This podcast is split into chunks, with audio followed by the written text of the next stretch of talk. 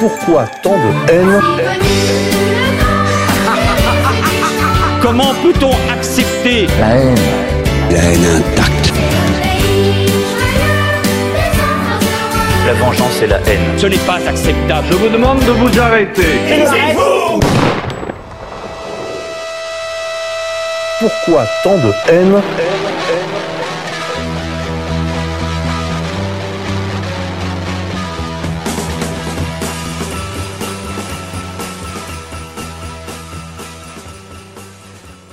Chers amis bonjour, bonsoir, bienvenue pour euh, cette édition de Pourquoi tant de haine, l'émission des génocides imaginaires. Aujourd'hui, autour de la figure de Céline, en compagnie de deux de nos habituels chroniqueurs sur cette antenne, vous les connaissez, euh, Lapine tout d'abord, qui est euh, notre Célinien maison, et puis Lounès Darbois, animateur de l'éloquence vulgaire, qui est aussi un Célinien. D'ailleurs, je, je dois reconnaître ma dette à l'égard de Lounès, euh, qui nous a fait cette cessante à cet égard, puisque euh, de là où je viens, on, on lit Maurras, mais on lisait pas tellement Céline. En même, on le tenait avec une certaine distance, peut-être même un certain mépris, une méfiance, un certain dégoût. On en parlera euh, probablement en conclusion de cette émission, mais voilà, Lounès est un véritable passeur de la passion célinienne, donc qu'il soit ici remercié. Messieurs, on se retrouve à l'occasion, bien sûr, c'est un peu le prétexte de cette émission, de l'apparition d'un inédit de Céline cette année, Guerre. Alors on en dira euh, un mot tout à l'heure. Mais euh, d'abord, messieurs, j'avais une question pour euh, vous deux. Messieurs, une première question. Quel, euh, quel Célinien êtes-vous? Lapine? Je commence alors. à moi l'honneur. Bah, écoutez, moi je suis un, je sais pas, un fou furieux ou peut-être même un fou furiant célinien. J'ai un besoin quasi physique de le lire tous les jours, voire même de le recopier mot à mot. Euh, je trouve que ce qu'il a apporté euh, aux lettres euh, mondiales, en particulier aux lettres françaises, en termes de nouveauté, en termes de, style, c'est tout à fait unique. Euh, il m'apporte une joie tellement profonde, très fine, très raffinée, certainement, puisqu'il s'agit de lecture essentiellement, mais l'émotion est telle que je, je ne peux plus m'en passer. Et c'est vrai que pour moi, en tout cas pour moi, il a, il a rendu les autres caduques. Voilà, voilà en deux mots. les autres écrivains, j'entends. bien entendu. Lounès, quel Célinien es-tu? Probablement un célinocrate, c'est-à-dire que cet auteur règne sur les autres auteurs. Il les précède, au XXe siècle en tout cas, il les précède, il les résume, il les récapitule, et euh, avec une meilleure manière, et avec aussi, ce qui est très important, des capacités prédictives. Souvent, un bon auteur est aussi un prophète à sa manière. Oui, justement, c'est, si vous voulez, moi, c'est ça qui m'a conduit à la lecture de Céline. Alors, j'avais lu, comme tout le monde, euh, on va dire, entre le lycée et la faculté, d'un château l'autre, euh, Rigaudon, et puis, bien sûr, le voyage. Mais j'avais, j'avais bien sûr goûté la plume de l'auteur, la plume du styliste, le, euh, j'avais goûté de, les nombreuses qualités aussi euh, humoristiques, euh, très l'acrimonie, le, la l'ironie qui traverse toutes ces pages, en particulier, je, je pense là à certaines pages absolument hallucinées d'un château l'autre, où Céline en fait euh, bah, écrit à la façon de quelqu'un qui aurait la fièvre, et c'est c'est bon, c'est absolument merveilleux. Il y a une espèce de profondeur de du, de l'écriture, c'est-à-dire qu'on sent à la fois la fièvre, euh, on sent le récit donc sur euh, le château de Sigmaringen, mais on, on, on ressent aussi tout le travail. Enfin, même si on ne le sent pas justement, on le pressent, on le devine, parce sent bien que c'est pas, euh, ce n'est pas comme il s'en vantait, enfin il s'en vantait, comme il, il, il s'en expliquait dans ses interviews dans les années 50-60. Il, euh, c'était un gros travailleur. Alors, je ne sais pas si c'est vrai ou si ça aussi c'est une partie de, de la fantasmagorie qu'il a créée autour de lui. En tout cas, une chose est sûre, c'est que c'est un styliste de génie. Mais ce que je n'avais pas vu, et je crois c'est ça qui retient toute notre attention aujourd'hui, messieurs, c'est que Céline, comme tu l'as dit, Lounès, est un véritable prophète. Euh, il me semble qu'il y a quelque chose d'halluciné à ces prophéties, c'est-à-dire qu'en fait, il y avait tout lieu de penser quand il les a prononcées que ces prophéties étaient absolument délirantes, qu'elles étaient inspirées soit par la fièvre jaune, par le paludisme, ou euh, par euh, une, une, folie plus, plus, plus grave encore. Et pourtant, et pourtant, le monde contemporain s'est ingénié à rendre vrai les prophéties les plus hallucinatoires de euh, Céline. Est-ce que tu peux élaborer là-dessus, euh, s'il te plaît, euh, Lounès? Oui, oui, ça me permettra de, de voilà, de faire une, une sorte d'introduction à cet auteur pour les lecteurs, pour les auditeurs qui ne l'auraient pas lu. Une introduction d'ordre général et qui permettra aussi, peut-être, éventuellement, on peut rêver, de euh, s'adresser à certains droitards, euh, vous savez, ceux qui sont pour une droite vraiment de droite, qui assument sa droite. Enfin, il y avait toute une, diatribe assez amusante il y a un an euh, qu'on avait, qu'on avait relayé, je crois, sur le site. Bon, tout le monde a déjà entendu ce genre de jugement médiatique. Céline Ah oui, un auteur génial, oui, oui, mais un pamphlétaire monstrueux et il faut l'oublier. Céline ceci, Céline cela. Bon, on a tous déjà entendu, euh, il avait du talent, mais il a basculé dans la haine, etc. bon, pourquoi est-ce qu'il faut connaître soi-même cet auteur? Pourquoi est-ce qu'il faut insister sur cet auteur, le faire connaître, le faire aimer? C'est parce que il est comme une clé de voûte comme une pierre d'angle rejetée par les bâtisseurs et qui s'avère, à la longue, indispensable à l'édifice, indispensable à la compréhension de la situation actuelle du pays. L'œuvre de Céline, elle est nécessaire pour comprendre l'histoire de France au XXe siècle, l'esprit français, la, vie du petit peuple, ceci au XXe siècle, oui. Mais Céline produit au XXe siècle des prédictions sur le, 21, sur le XXIe siècle, encore plus nécessaires pour comprendre l'histoire en cours, celle que nous vivons actuellement, et en quoi Céline est-il actuel En ce qu'il est le grand test si vous faites profession de parler politique, identité, sauvetage de la France et du peuple français. Là, adressons-nous un peu aux droitards, vous savez, les fameux droitards, euh, YouTube, toute cette école. Eh bien, qui que vous soyez dans ces domaines, vous ne pouvez pas faire semblant que Céline n'ait pas existé. Vous ne pouvez pas faire semblant que ces livres n'aient pas existé. Si vous ne les avez pas lus, vous n'avez rien lu. Si vous les avez lus et que vous dites qu'ils sont faux, c'est que vous n'avez pas assez pratiqué le terrain réel. Et si vous refusez de les lire, bah alors pourquoi vous voulez parler en public? Voilà, moi c'est comme ça que je poserai la question. Céline est l'artiste français peut-être le plus abouti, le plus profond, le plus noble. Alors, ne perdez plus de temps dans euh, des vidéos YouTube de 1h30 et 400 000 vues avec des phrases aussi agréables à entendre. Vous savez que, euh, par exemple, bah du coup, euh, le concept d'assimilation, il est juste super à double tranchant parce que, bon, ce genre de phrases quoi. Lisez plutôt Céline.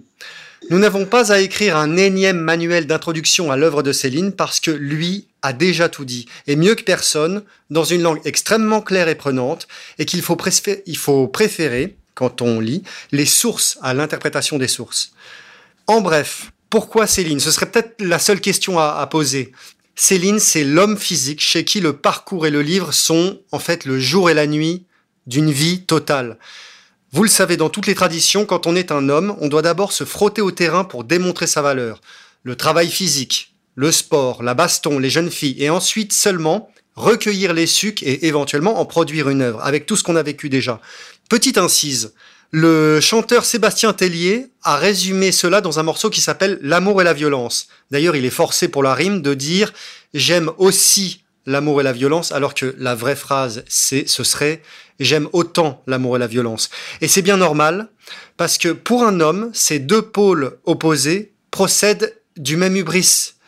Raison pour laquelle, dans la cosmogonie grecque d'ailleurs, Arès et Aphrodite sont non pas ennemis, mais mari et femme, comme vous le savez. Enfin bref, je cesse ici les digressions. Tout cela pour vous dire que Céline est, par son parcours même, il est l'anti-grand écrivain déprimé l'espèce de posture qu'on veut nous vendre. Il faudrait être un grand écrivain déprimé, un espèce de demi bec BD, demi euh, Sioran, je sais pas quoi. Vous voyez, c'est ça qu'il faudrait être si on, si on fait profession d'écrire. C'est l'anti-penseur en chambre, c'est l'anti-Proust, l'anti-Schopenhauer, l'anti-Nietzsche, l'anti-Sioran, l'anti-penseur à système, vous voyez. D'où son style si particulier. Parce que chez Céline, le style, c'est l'homme. Et Céline a d'abord été un travailleur manuel, puis un soldat, puis un étudiant candidat libre, puis un homme à femme, puis un voyageur autour du monde, puis un médecin, etc. Et c'est pour cela qu'il a le droit d'écrire. Et c'est pour cela qu'il est forcé, en fait, d'écrire même. Précisément parce qu'il a accumulé énormément de vies différentes dans sa vie à lui. Céline, donc, il est l'homme de terrain qui expérimente tout, qui vérifie tout, qui observe tout en silence, qui étudie, puis qui se permet seulement alors de produire un commentaire. Voyage au bout de la nuit, son premier grand livre, il l'écrit quand même à 37 ans. Je sais pas si vous imaginez de commencer à écrire à 37 ans, quand des tas de types écrivent un, un premier livre à 18 ans, à 20 ans. Oui, je pense que, enfin, vous voyez ce genre-là. Et ça fait penser à certaines gloires de l'émission française de ces dernières années.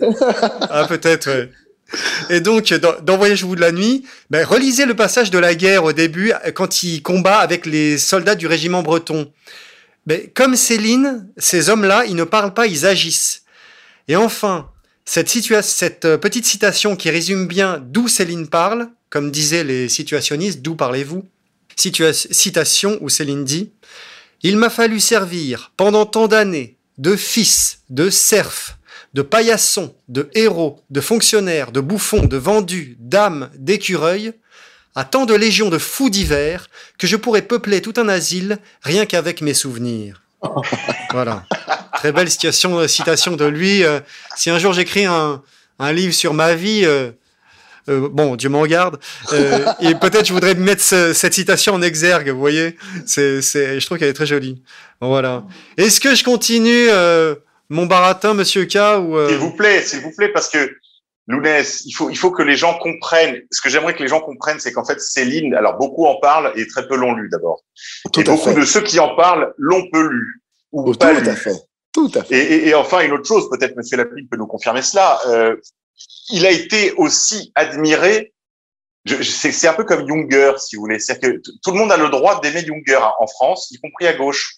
Quand Libération avait fait son numéro spécial de l'an 2000 sur les grands, enfin sur les grands auteurs, les grandes plumes du XXe siècle, ils ont cité deux ou trois fois Céline dans le papier qui faisait euh, peut-être 8000 signes, vous voyez.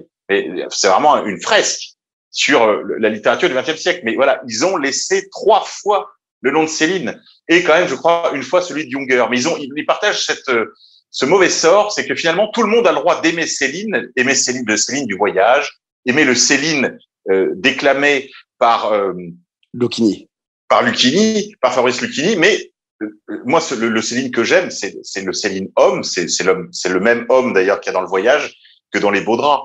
Alors oui, Lounès, s'il vous plaît, expliquez-nous encore en quoi Céline, c'est le titre de cette émission, a été un messager du futur euh, Dans la mesure où il a risqué des prédictions qui se sont avérées vraies. C'est la question du prophétisme chez lui, c'est d'arriver à prévoir l'avenir. Souvent, quelqu'un qui est un prophète n'est pas exactement quelqu'un qui arrive à prévoir l'avenir, mais quelqu'un qui comprend très bien la situation actuelle, qui décrit au plus près la situation du moment. Et cela lui permet de prédire l'avenir. Regardez comme il avait vu juste sur sur la manière d'écrire, par exemple. Dans les journaux, des gros titres reprennent sa manière d'écrire. Euh, voyage au bout de quelque chose, d'un quelque chose l'autre. Lisez des gros titres souvent. Vous les voyez, ces, ces, ces, manières reprises. Ce sont des titres à lui ou des expressions à lui, à Céline. L'expression, par exemple, de narbonoïde, que nous entendons souvent. Vous entendez souvent cette expression narbonoïde aujourd'hui. Vous savez, sur Twitter, elle est très employée. Oui, bah, eh les, bien, les droitards dont vous parlez d'ailleurs sont pour la plupart d'entre eux des narbos. Oui. mais tout à fait, mais c'est-à-dire qu'ils veulent s'embrouiller les uns les autres entre les Nordcuck et les Narbos. Euh, mais qui, qui, d'où vient cette expression euh, de narbonoïde Mais c'est de Céline, naturellement. Et d'ailleurs, elle était euh, appliquée à qui? Elle était appliquée à euh, Léon Blum, parce que c'était un homme qui venait de la région de Narbonne. Et donc, euh, dans Bagatelle pour un massacre, Céline euh, appelle narbonoïde tous les Français suspects de quelque double allégeance ou de quelque origine euh, qui ne serait pas franco-française, vous voyez. Euh, voilà, bon, à toutes fins utiles, hein, de rappeler toujours les sources. L'expression « ils sont lourds », vous voyez comme elle a fait son chemin, celle-ci, la fécondité de cet auteur, la fécondité de ses trouvailles. Euh, ces, ces, prophéties, par exemple, qu'en raison du, dé, du degré d'abrutissement où vous plonge le salariat, on serait obligé bientôt de limiter le travail à 35 heures hebdomadaires.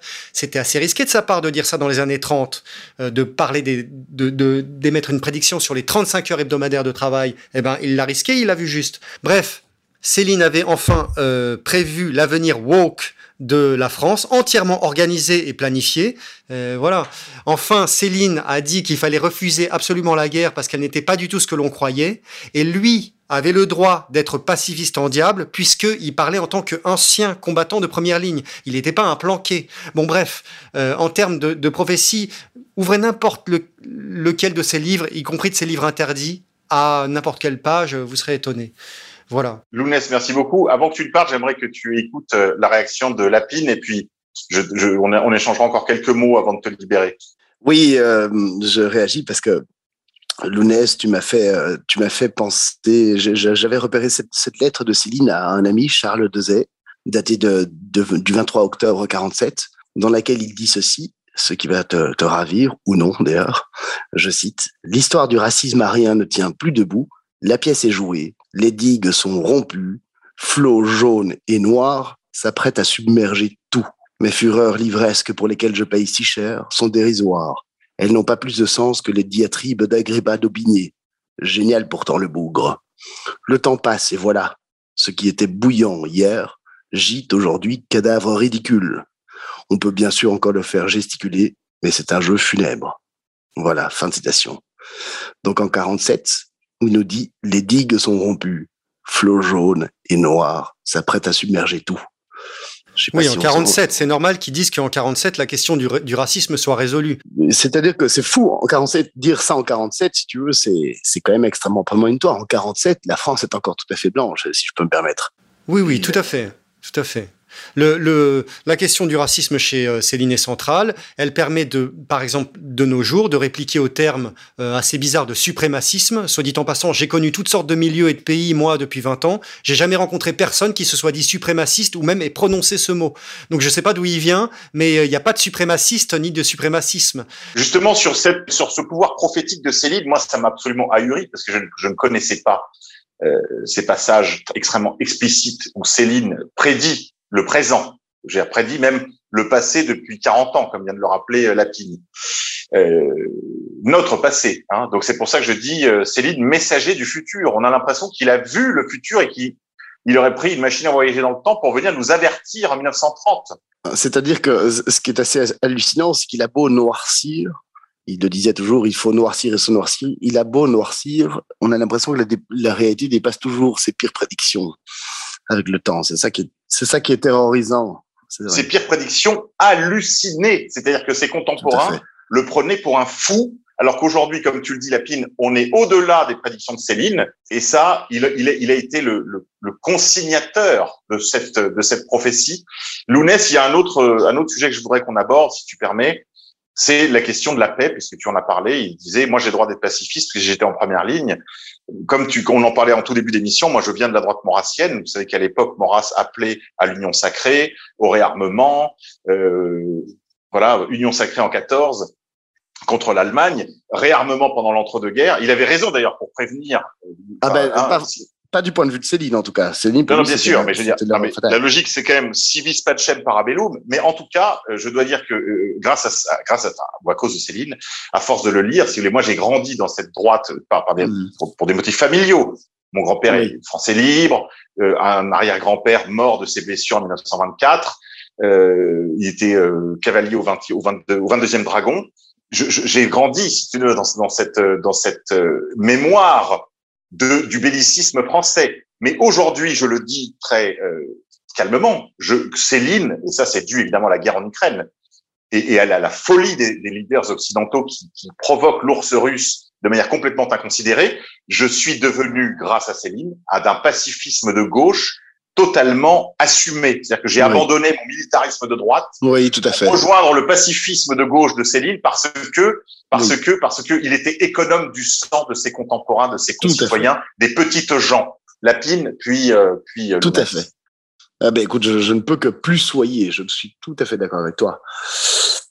Il y a une espèce de va-t-en-guerre euh, de droit tardé tout à fait idiot euh, de la part de gens qui n'ont pas été mettre leur peau sur la table, qui ne mettent pas leur peau sur la table et qui parlent un peu en, en espèce de philosophe retardé. On en connaît beaucoup, mais cette façon de, de, vouloir la guerre, de porter la guerre toujours pour des intérêts, euh, des intérêts économiques, comme euh, c'est Anatole France qui disait ça. On croit mourir pour la patrie, on, on, meurt pour des industriels.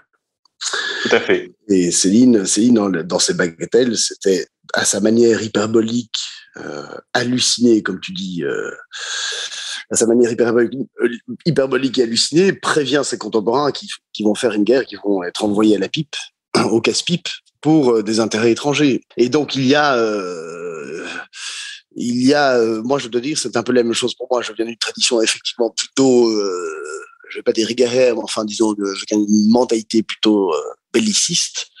Et je suis aujourd'hui, peut-être parce que j'ai vieilli aussi, mais je suis aujourd'hui tout à fait effrayé par les, les potentielles conséquences de, euh, de ces actes fous commis par nos dirigeants, qui au fond n'obéissent qu'à qu des intérêts occultes et qui sont toujours les mêmes, c'est-à-dire toujours savoir euh, gagner plus d'argent. Hein. Enfin, moi, je place tout sur, sur l'appât du gain, certainement, mais il y a peut-être d'autres raisons. Mais...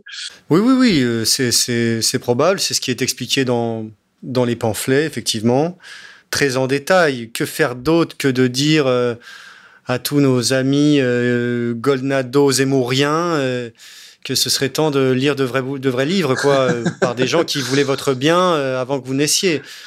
Mais alors justement, Lounès, peut-être tu peux élaborer un petit peu sur l'économie du sang d'autrui euh, de Céline, parce que c'est très présent dans son œuvre. En fait, on le présente toujours comme un espèce d'ogre antisémite, alors qu'en réalité, il était profondément à la fois misanthrope, mais aussi très économe du sang d'autrui. Eh bien, son, son, cette mentalité, cette espèce de charité qu'il avait, procédé euh, Bon, en, procéder en fait de quoi? De son racisme. Mais son racisme n'est pas le racisme tel qu'on se l'imagine de nos jours, parce que vous savez qu'il y a une inflation des mots, du sens des mots avec le temps. On croit que le racisme, c'est euh, une espèce de mot pour servir de repoussoir, euh, parce que ce serait le complexe du blanc, euh, euh c'est-à-dire à peu près un animal de bas. Hein, qui prétendrait se rebeller, le complexe du petit blanc qui aurait peur que son sang soit dominé. Mais euh, dans l'œuvre de Céline, le racisme procède d'une idéologie de gauche. C'est de la stricte écologie appliquée à un peuple envahi. C'est une, technique de défense pour Céline, le racisme, contre une invasion, contre une prédation. C'est le parti des sédentaires producteurs contre les nomades prédateurs. C'est le parti des constructeurs contre les destructeurs. C'est le parti des pauvres du sol contre le parti des riches transplantés. C'est la défense du droit du peuple français à perpétuer son type physique particulier. C'est euh, la défense du droit à la continuité cohésive dans le temps et chez lui d'un peuple opprimé, c'est-à-dire ce qu'on appelle autodétermination au plan euh, théologique, c'est le parti du bon grain contre l'ivraie, qui est semé, vous le savez, par le diable. Évangile de Matthieu, chapitre 13. Au plan écologique, c'est euh, ce que Céline appelle le racisme biologique, c'est-à-dire c'est l'agriculture artisanale biologique contre l'industrie du grain de série de, euh, de Monsanto, par exemple. Bon, bref, Faites jouer dans votre esprit toutes les analogies que vous voulez. Vous verrez que Céline a 80 ans d'avance sur l'époque actuelle et que, en fait, son ombre plane sur toutes les bizarreries actuelles et que son œuvre les explique. Voilà. Je, je voulais juste faire ce petit rappel euh, avec vous et vous laisser, je suis désolé. Un tout dernier mot, euh, Lounès, un tout dernier mot. Euh, que, que, que penses-tu de son inédit, tu as dû le lire, Guerre que peux-tu en dire Et puis après, on te, on te libère. Je, je, vais être très honnête, je ne l'ai pas lu. Je vais prendre le temps pour le lire. Souvent, je lis les livres qui sortent un petit moment après pour éviter le, en fait, euh, le remous des commentaires, souvent très brillants, c'est vrai, mais pour vraiment être euh, dedans et être comme me sentir comme un privilégié finalement qui qui vous savez comme quand on lit la nuit et que tous les autres dorment et on est vraiment en phase avec le, la page. Et euh, j'ai besoin d'attendre un petit peu de, que le tumulte se dissipe autour de moi. Et je suis désolé c'est très mal poli mais je dois vous laisser en cours d'émission parce que moi aussi je prétends être un homme euh, physique et donc je dois partir pour aller où? Pour aller au sport.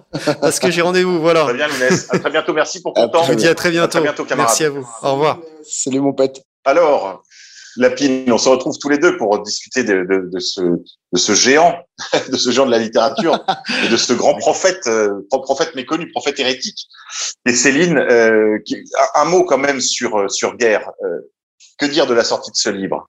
Ah, ben c'est un c'est un événement tout à fait extraordinaire. Peut-être pas tant pour euh, pour le style parce que ça reste quand même encore une qu'une ébauche. On a fait un petit peu tout un pataquet sur le style, mais euh, c'est un événement extraordinaire parce que euh, redécouvrir comme ça 6000 euh, 6000 feuillets manuscrits d'un auteur majeur du XXe siècle, même du plus grand auteur à mon avis du XXe siècle. Euh, bah ça ne s'était jamais reproduit, enfin ça, ne s'était jamais produit dans l'histoire de la littérature. Je crois que je crois que c'est un, on, a comparé ça à la découverte du de Toutankhamon dans les années 20 par Howard Carter. C'est tout à fait ça.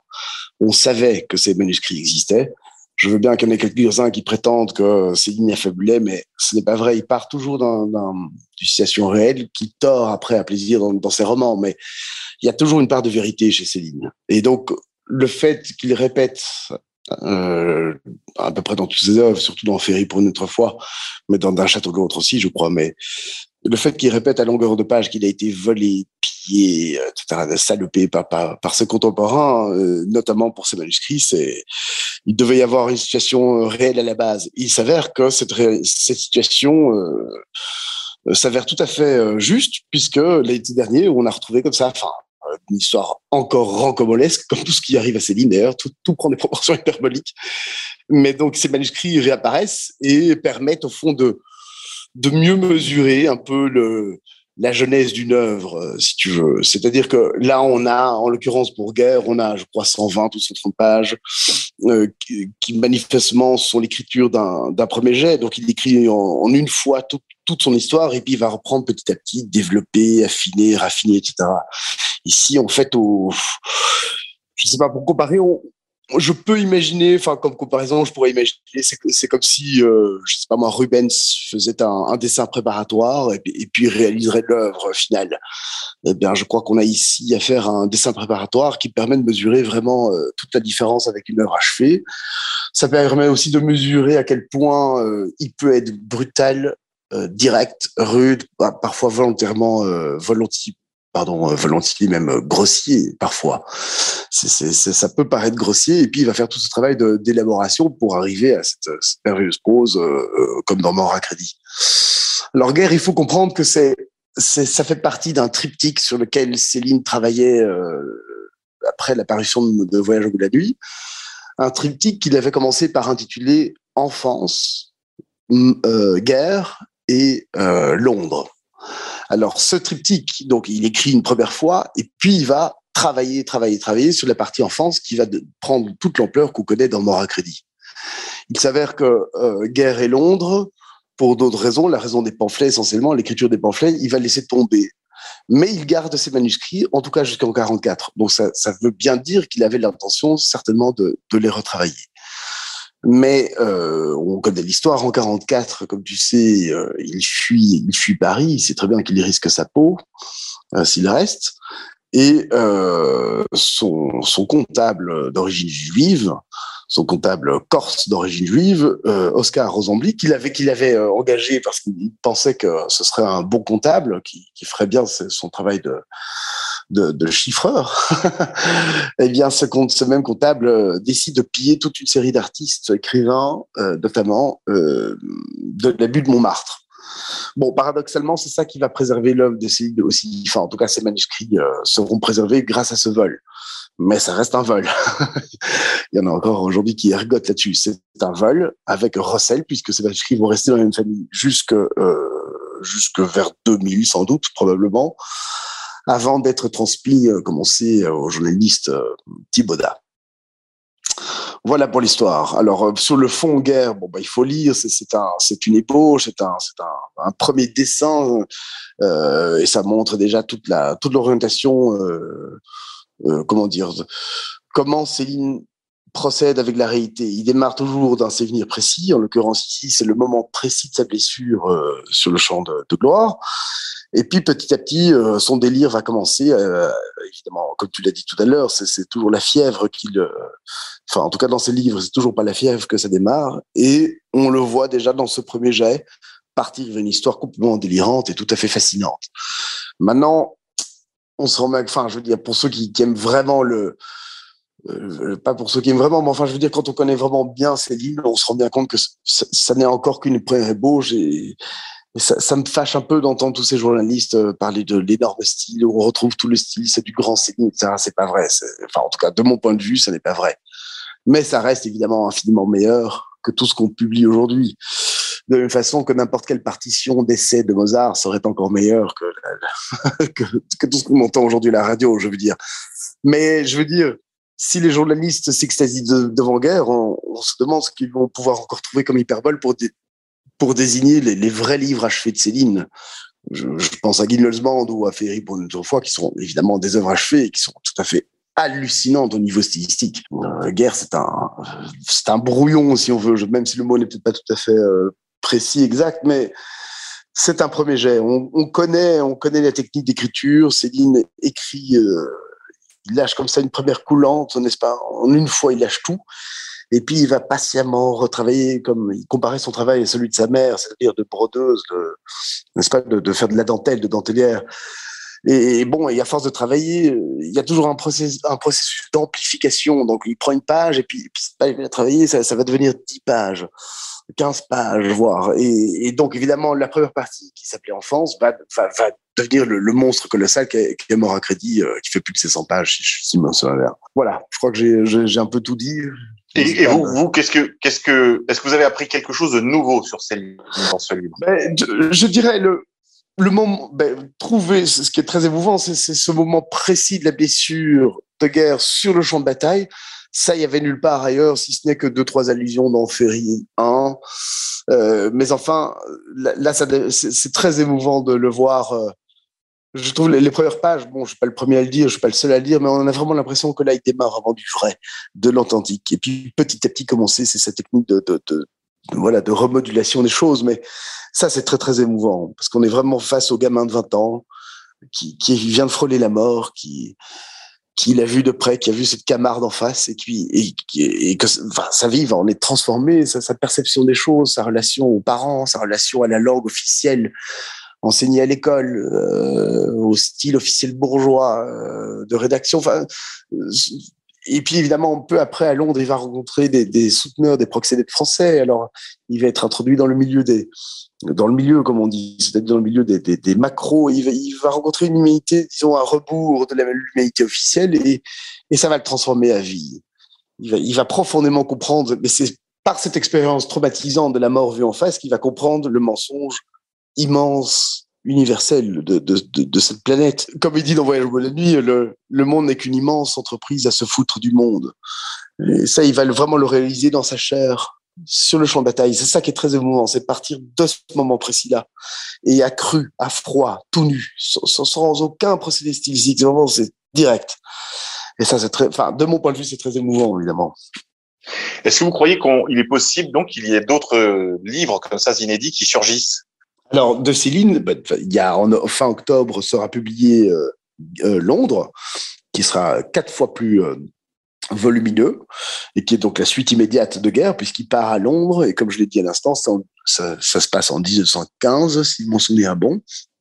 Céline passe je crois neuf mois à Londres et c'est de ça qu'il va parler. Donc ça c'est la suite on attend après euh, une petite légende celtique qui traînait derrière lui la volonté du roi Krogold parce que bon c'est quelqu'un qui il, le dit d'ailleurs à un ami breton, c'est il, peut euh, composer comme ça des légendes euh, comme il veut. Il peut, il peut écrire très facilement des légendes, ça c'est son domaine. Et donc il avait la volonté de de publier un petit peu une espèce de de, conte fiction, disons fantasy, on dirait, non euh, Celte. Il a d'ailleurs proposé un premier projet à son éditeur belge de l'époque, c'était Robert de Noël, qui lui dira non, non, on ne va pas dans cette direction-là, va plutôt dans la direction Voyage au bout de la nuit. Et, ça va donner mort à crédit, etc. Et donc, ils traînent ça et ces légendes. Euh, bah, je suis très curieux quand même de voir, euh, de voir ce que c'est parce qu'on a toujours un peu. Euh, enfin, on ne sait pas. Je, ne sais pas. Je, je, suis très curieux. Et enfin, évidemment, alors c'est vraiment pour les fous, euh, les fous furieux dans mon genre. C'est évidemment casse-pipe l'année prochaine. Ça, c'est vraiment le, le, je crois, le pic. parce que ça va nous donner des chapitres inédits et, des dizaines de chapitres inédits, c'est pas tout petit, euh, au court roman euh, qu'on connaît dans la Pléiade, qui ne fait que 80 pages et qui est tout à fait extraordinaire pour ceux qui connaissent un peu ou qui doivent étudier comme moi l'argot militaire et la vie en caserne à Rambouillet dans les années 15, euh, dans les années 10, pardon, mais mais façon Céline, quoi. C'est tout à fait extraordinaire. Ça, j'attends évidemment avec, enfin, tout, de toute façon, j'attends tout avec patience et je, voilà, ça me fait quand même sourire de voir que pour des manuscrits qui sont qui sont que des premières esquisses, on, on, parle de on parle de grand Céline parce que on l'a conspué de son vivant et maintenant aujourd'hui chacune de ses miettes est portée au nu. C'est assez ironique, c'est très célinien, je trouve. Voilà. voilà. Alors justement, vous en avez déjà dit un mot, mais est-ce qu'on peut euh, poursuivre un petit peu sur la réception de guerre? Vous avez dû en lire des sottises ces dernières Alors, semaines. Oui, mais c'est-à-dire, il y a évidemment, euh, chacun y va de son couplet, en, en général copiant son voisin. Euh, bah, je, je n'ai jamais vu une telle réception critique dans le monde, c'est tout à fait ahurissant. Il y a des articles dans absolument partout. À la découverte des manuscrits, j'avais vu, euh, un copain m'avait envoyé de, de, Bagdad la une d'un journal irakien qui en parlait. Euh, c'est dire là, euh, ça a fait la, première page de New York Times. Enfin, on en parle partout dans le monde. C'est une découverte tout à fait, euh, tout à fait fabuleuse, hein, historique. Maintenant, bon, ben, les journalistes ne savent déjà ne savent plus écrire Louis Ferdinand avec un trait d'union. Alors, alors, je te laisse imaginer ce que vaut leur avis sur le fond du propos et sur le style. Mais bon, voilà, tant mieux. Hein, c'est la revanche post-mortem de, de se voir comme ça maintenant euh, célébré partout. Il faut dire aussi, bon, maintenant soyons un peu plus concrets, il faut dire aussi que les manuscrits appartiennent de droit aux héritiers de Lucette, qui sont Maître Gibault et, euh, et euh, comment elle s'appelle encore Chauvin, Véronique Chauvin, voilà. Or, je, je m'imagine bien, je peux imaginer Maître Gibault vendre à prix d'or ces manuscrits ou revendre à prix d'or ces manuscrits au Gallimard, euh, comment Gaston Gallimard, j'allais dire. Comment il s'appelle encore le Gallimard aujourd'hui? Euh, ah, Claude, ah, oublié, je, je Claude, à Gaston.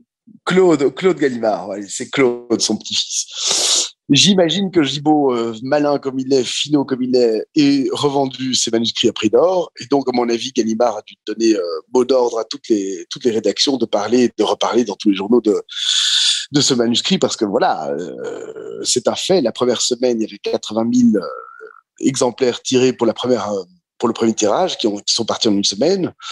On est aujourd'hui au troisième tirage. Euh, donc, deuxième tirage, 60 000 exemplaires. On est maintenant au troisième tirage de 60 000 exemplaires. Donc, c'est, c'est quand même une vache à lait. Céline est devenue une vache à lait pour, euh, pour Gallimard. Bon, on le savait déjà pour Voyage au bout de la nuit, édité en folio poche. Ça, on sait que c'est le, on sait que c'est le folio poche le plus vendu dans la collection. On sait aussi qu'en Pléiade, le tome 1, le premier volume de ses œuvres, est le volume qui se vend le mieux dans la collection, ainsi que son volume correspondance, qui soit dit en passant est tout à fait exceptionnel. Pour ceux qui ne le savent pas, c'est absolument dinguissime ce volume. Voilà. Très bien. Peut-être on peut faire un parallèle, puisqu'il a intitulé ce livre Guerre avec euh, les circonstances que nous vivons tous euh, présentement depuis la fin du Covid et euh, le début de l'opération russe spéciale en, en Ukraine, qui en fait est une guerre hybride de l'OTAN contre l'Europe. Oui, c'est la guerre des lâches. C'est la guerre des lâches. Ah oui, parce que l'objectif, c'est évidemment séparer les, c'est séparer les Européens. C'est oui, ça l'objectif réel. Par derrière, c'est faire crever des pauvres, des, des, pauvres Ukrainiens pour, pour des intérêts qui ne disent pas leur nom. Enfin, tout ça, c'est toujours la même histoire. Mais je dirais que l'histoire du XXe siècle, ça n'est que ça. Et c'est ce que Céline, euh, au fond, dénoncera euh, des bagatelles toutes les guerres du XXe siècle ne sont peu ou prou que ça. Hein. Je veux dire les guerres de l'OTAN en tout cas. Donc euh, maintenant, ce qui est, ce qui fait un petit peu froid dans le dos, c'est quand on sait la la valeur prédictive euh, de, enfin des écrits céliniens, on, on, peut quand même. Enfin, j'ai l'impression, j'ai pas envie de faire de l'alarmisme, mais on peut quand même se soucier, se faire du souci. Je me souviens, enfin, sais pas, Lucien Rebattet, par exemple, se, souvient dans son journal, il, se rappelle des prédictions euh, que Céline lui faisait sur la butte Montmartre euh, en 41 et qu'il trouvait complètement hallucinante et il déraisonnait et, et puis qu'il a vu lui-même se réaliser et ça il conclut dans son journal pour dire euh, ça laisse augurer du pire pour l'Europe. Je crois que la guerre de Grèce, enfin je crois, je n'en sais rien, mais enfin on peut imaginer que ce soit le début quand même de, de, quelque chose de bien méchant et qui se finissent par. Enfin, Céline parle quand même de, de bombes atomiques et de guerre nucléaire, donc je sais pas. J'ai en tête, enfin, je sais pas si ça t'intéresse, j'ai retrouvé une lettre euh, de Céline avec cette histoire de Chine et de Russie. Tu veux que je te lise Ah, je veux bien, ça, ça intéressera très certainement nos, nos, auditeurs. Bon, ça commence, si tu veux. Ouais, ben je te, donc je te lis, écoute, et puis, et puis tu verras. Donc c'est dans un entretien avec Louis Poel, c'est en 1961. Il dit ceci L'autre jour, je suis descendu là-bas pour boire, un, verre. Je me suis assis à la terrasse d'un café. Je me rappelle ça maintenant. Alors je regardais passer la foule. C'était des bancales, des crochus, des mal torchés. Et les femelles. Le pire, justement, c'était les femelles. De la graisse en paquet qui dandinait les fesses. Eu l'air content, des bien nourris, quoi, juste bons à recevoir des coups de pied au cul sans rien dire. Alors quoi, les Chinois n'ont plus qu'à venir, jusqu'à la Dordogne qu'ils iront, à pied, sans se presser, depuis Pékin. Pas les Russes. Non, la Russie, c'est plus que la tête atomique chercheuse de la Chine. Les Chinois, on leur dira miam miam là-bas, au pays du soleil et du rien foutre. Et ils arriveront, monsieur, ils arriveront, leur cure-dent en avant, jusqu'à ce que le vin et le foie gras les fassent crever à leur tour de confort du foie, de la rate. Ils en crèveront, mais il y a longtemps que vous serez tous morts, et moi aussi. Voilà, fin de citation. C'est amusant quand même. Merci, cher ami Lapine, pour cette lecture. En effet, c'est, c'est voilà, voilà, voilà une prophétie qui n'est pas encore réalisée, mais ça, ça permet de se faire des idées. Mais en tout cas, ça ça fait déjà qui voit déjà que la, que la française des années 60, parce que il dit ça dans les années 60, mais il suffit de regarder n'importe quelle vidéo de l'INA, tu sais, l'Institut national des archives, INA, les vidéos INA sur YouTube.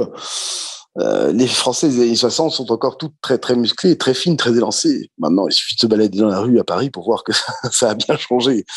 Ils voient, ils voient bien les choses. Ils voient bien que cette civilisation, ou en tout cas, cette civilisation, c'est un grand mot, mais enfin, en tout cas, cette époque capitalistique, matérialistique, euh, consumériste, idiote, euh, abîme les âmes, mais aussi surtout les corps. Et, voilà, on va tous finir euh, avec des maladies insensées, des, des, cancers et des obésités, ou de l'obésité en tout cas. Mais je trouve que c'est quand même très bien vu. Le pire, justement, c'était les femelles de la graisse en paquet qui tendinaient les fesses. Et l'air content. C'est à fait incroyable. Oui, c'est vrai que Céline est un, est un, est un observateur des corps. Je crois qu'il n'avait aucune foi euh, ni en l'existence d'une âme surnaturelle, euh, oh, ni en la, la, survie de l'âme humaine. Il était, on pourrait dire, presque bouddhiste. On pourrait dire c'est un ouais, bouddhiste d'Occident. C'est pas si sûr. Il y a quand même une certaine mystique, mais quand même très planquée. Mais ah, mais on peut avoir une mystique euh, agnostique. Hein. Oui, oui, oui, oui. On peut, on, mais enfin, quand même, se poser la question du bien. Pourquoi est-ce qu'il y a malgré malgré toute la noirceur de cette bourronde, pourquoi est-ce qu'il y a quand même des moments de grâce et des moments de, de, de pure gratuité? Il a des mots très justes et très subtils et très fins, mais ça, ça laisse quand même suggérer un autre royaume. En tout cas, je, un commentateur que j'aime beaucoup, euh, Paul Del Perugia, avait quand même noté ça chez, chez Céline. Et c'est vrai que, bon, quand on est de tradition euh, religieuse catholique, en tout cas c'est mon cas, moi ça m'a frappé très fort. Dès Voyage au bout de la j'avais quand même très fort le sentiment d'avoir un auteur, euh, si tu veux, finalement, qui planque son mysticisme ou sa religiosité de, bon, une cataracte de français très moderne, si tu veux, très moderne, très, très violent, mais il y a là derrière quelque chose de profondément mystique. Alors bon, religieux, euh, peut-être pas à la façon de, de l'église instituée, mais il y a quand même quelque chose. Moi, je crois que c'est pas si évident, cette question-là. C'est pas si évident. Cas, quelque chose est sûr, c'est qu'il est un, comme médecin, comme physiologue. Oui. Il est très attentif au corps. Au corps. Oui. il est très préoccupé de l'avachissement des corps tout à fait, par le capitalisme, justement, et par l'empoisonnement industriel. Tout à fait. C'est un médecin. Hein. Pour lui, un, esprit sain, ça ne vient que dans un corps sain. Hein, la, vraiment, il applique à la lettre mens sana incorpore sano. connaît tous. Pour avoir un esprit sain, une âme saine, il faut, avoir un corps sain. Tout ce qui vient abîmer le corps, tout ce qui vient le réduire, l'avachir, le, cancériser, euh, euh, lui tire des cris d'horreur, simplement. C'est, il est très grec, il dit de lui-même qu'il est grec, c'est-à-dire il n'a pas ce rapport au corps qui est très abîmé, euh, dont nous avons hérité dans notre religion judéo-chrétienne ce, ce, rapport très très euh, douloureux au corps, ce, ce sentiment un petit peu de, de, de, haine ou en tout cas de honte par rapport au corps. Il est vraiment euh, religion héléno-chrétienne, héléno-chrétienne, parce qu'en fait le judéo-christianisme c'est un oxymore dans les termes. Oui, oui, ben oui, pour Céline c'est un oxymore, c'est-à-dire que euh, pour lui nous sommes des sous-juifs, c'est-à-dire techniquement des, des, oui c'est ça, des succès d'années, des des espèces de, de, juifs mal foutus. Mais oui, d'accord. Mais enfin, donc, L'idée, c'est que en tant que médecin, tout ce qui abîme le corps, et, ça, ça fait, ça, ça, fait horreur à Céline. Tout ce qui abîme le corps, n'est-ce pas? La, la, circoncision et toutes ces choses-là, voilà. Il y a un principe chez lui que tout ce qui vient abîmer le corps a une répercussion forcément un jour ou l'autre dans l'ordre de la morale, dans l'ordre, en tout cas dans l'ordre de, l'être au monde. Si, si. C'est bah, pas nouveau, pas si, hein. Je ne sais pas s'il connaissait les travaux de, de, de, ce, de, ces, de cette euh, partie de la médecine. En tout cas, il y a, il y a un professeur, le professeur Germain, qui a écrit justement, qui était un très grand endocrinologue, qui a écrit euh, un livre très important intitulé euh, L'enfant, ce glandulaire inconnu, sur l'effet euh, sur la santé des enfants, en particulier sur la santé mentale des enfants, Mais oui. de la circoncision au huitième jour. Mais on va pas s'étendre parce que, comme tu Non, le sais, ce sont des sujets glissants. En revanche, puisque ce- cela m'amène à une autre dire, question. ce, ce sont des sujets glissants, mais je, pour résumer, enfin, je veux dire, il faut pas non plus dramatiser. Tout ce qui abîme le corps, c'est certain. Euh, il, il voit ça avec horreur. C'est évident. Depuis, qu'il- depuis qu'il a vu la mort et tout- tous ces milliers d'hommes euh, éventrés, déchirés, déchiquetés devant lui, bon, il a, il a, il a une répulsion profonde pour tout acte qui viendrait diminuer, réduire euh, la, la potentialité des corps. Tout est poids en ce monde, tout est pèse en ce monde, tout, tout, tout pèse. On est, on finit tous par s'avachir. Alors, il faut cultiver pour lui. Il, il faut adorer, enfin pas adorer, mais il faut, il faut vraiment cultiver. Il faut honorer, il faut respecter, il faut favoriser les élans des corps, la, la, la, la santé des corps. C'est un hygiéniste aussi. Je veux dire, de- depuis sa formation euh, à la Société des Nations. Enfin, je veux dire, il a, il a, il a, comme toute sa génération, il a un petit peu la phobie du microbe hein, qu'on vient de découvrir avec Pasteur peu d'années euh, avant sa naissance. Donc, il y a tout ça chez lui. Et puis, et puis aussi, c'est l'héritier évidemment d'un, d'une, enfin, c'est, quelqu'un qui a manifestement étudié la, la, la tradition médicale grecque euh, depuis Hippocrate jusqu'à Galien euh, en, latin. Euh, comment dire, les, les, les hommes, leur corps enfin, c'est, leur véhicule, c'est le véhicule de leur âme. Donc, abîmer ce corps, c'est, abîmer l'âme pour lui. Même si ça n'a incorporé sa eau. Tout est là chez lui. Vraiment, tout est là. Alors justement, ça- ce- cette euh, petite excursion euh, sur la question de la, la, de la mutilation des petits nous amène à, à cette question euh, de l'antisémitisme euh, qu'on reproche toujours à Céline. Mais si on veut bien intro- rentrer dans le sujet, est-ce que Céline était vraiment antisémite? Ou est-ce que son antisémitisme n'était qu'un accessoire de sa misanthropie générale?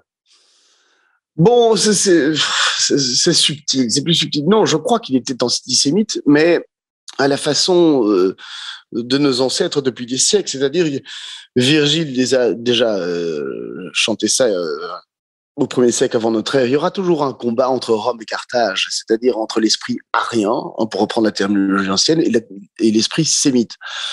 Lounès parlait tout à l'heure de l'esprit sédentaire et l'esprit nomade, mais c'est, ça.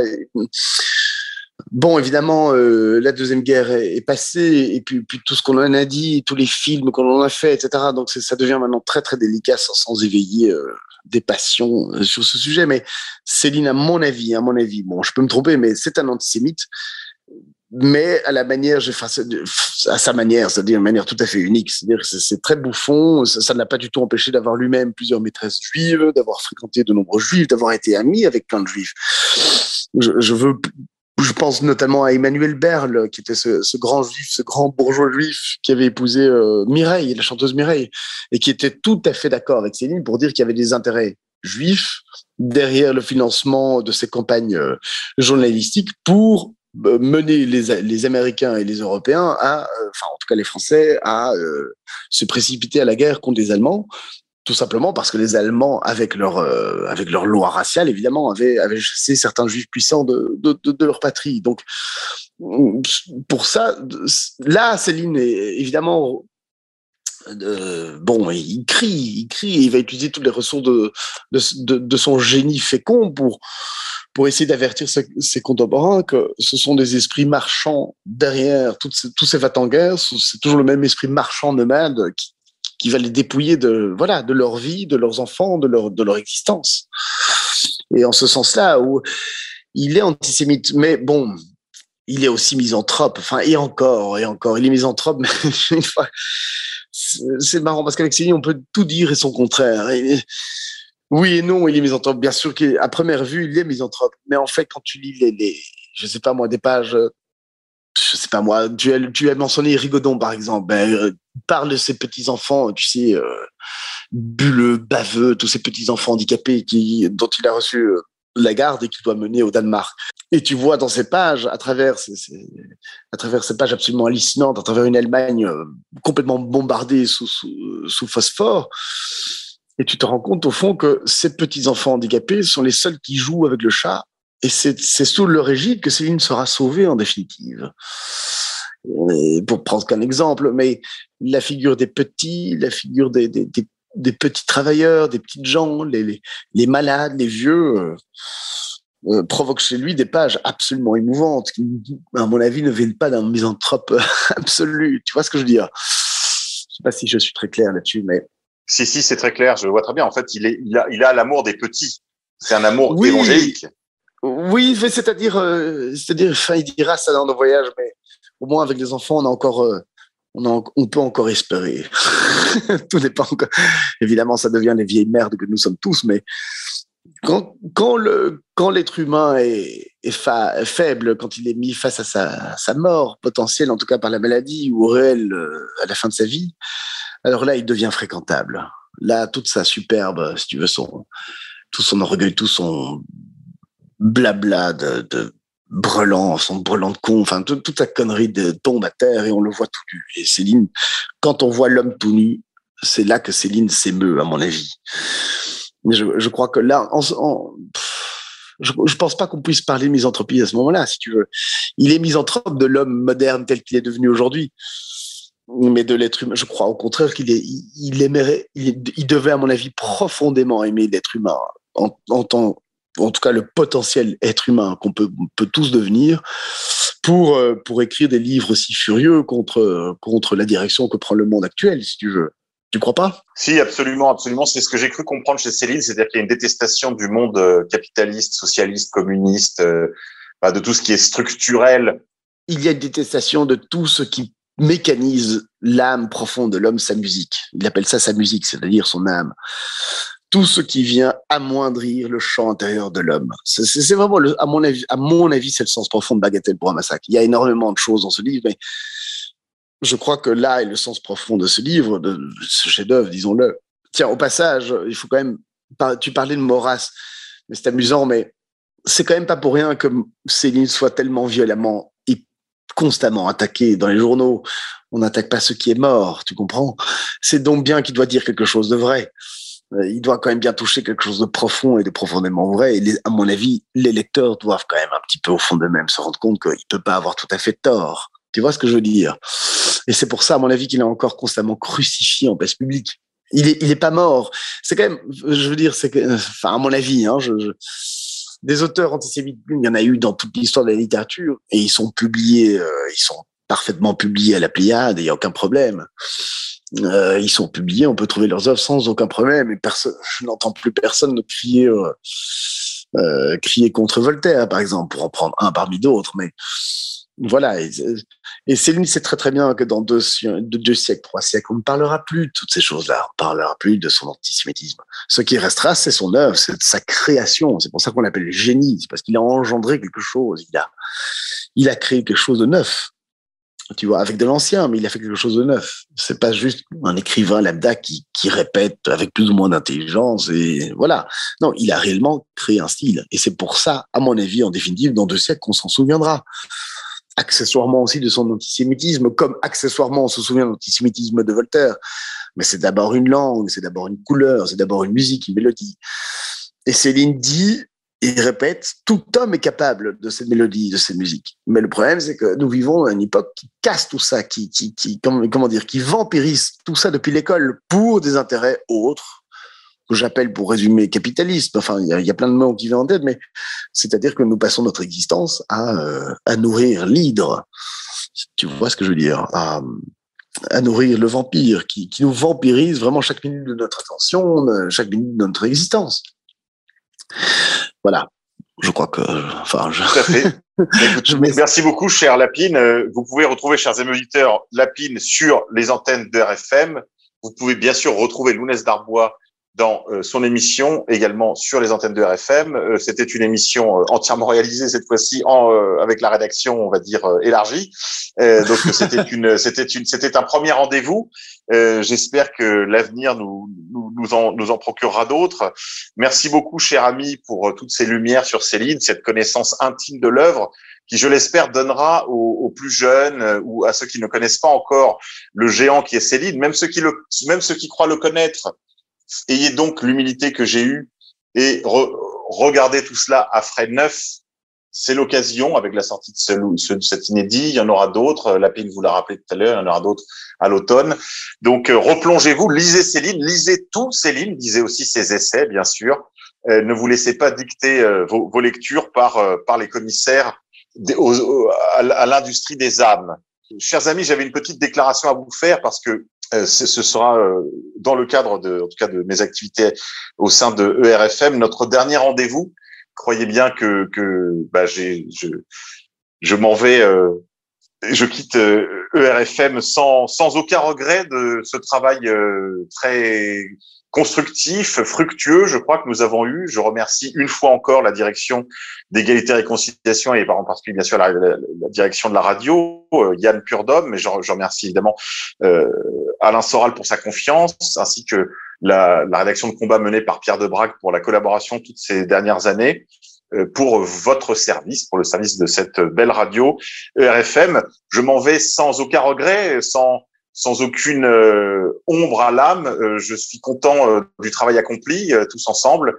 Je remercie encore une fois bah, les auditeurs de leur fidélité, la direction de sa confiance, mais pour des raisons que voilà, vous pourrez deviner du fait de la reprise de certaines activités. Égalité et Réconciliation ne, ne, ne souhaite pas prendre de risques, le risque par exemple d'interdictions administratives ou pire. Donc, euh, du fait de, de, cette euh, incompatibilité entre mes activités euh, sur les réseaux sociaux et mon travail sur l'antenne, nous avons donc d'un commun accord décidé de mettre un terme à cette fructueuse collaboration. mais nous partons bons amis et je continue de vous engager bien sûr à contribuer au financement participatif de la radio pour poursuivre cette belle aventure ainsi que la rédaction de combat, bien sûr. Euh, euh, vous le savez, financement participatif commun euh, à ERFM ainsi qu'à la rédaction de combat menée par Pierre de Brague. Donc évidemment, encouragez-les, aidez-les. ils se battent en première ligne pour votre liberté de conscience, pour votre liberté d'opinion, d'expression, pour la vérité, la vérité en politique. Donc voilà, ils méritent d'être soutenus et nous, nous nous quittons bons amis.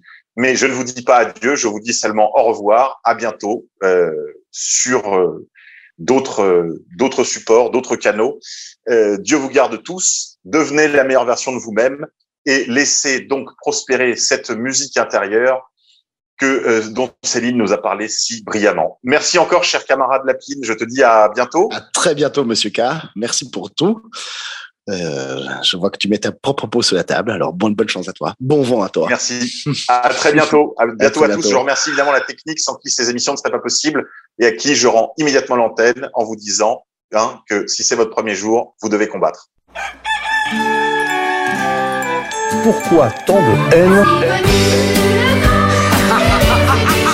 Comment peut-on accepter la haine La haine intacte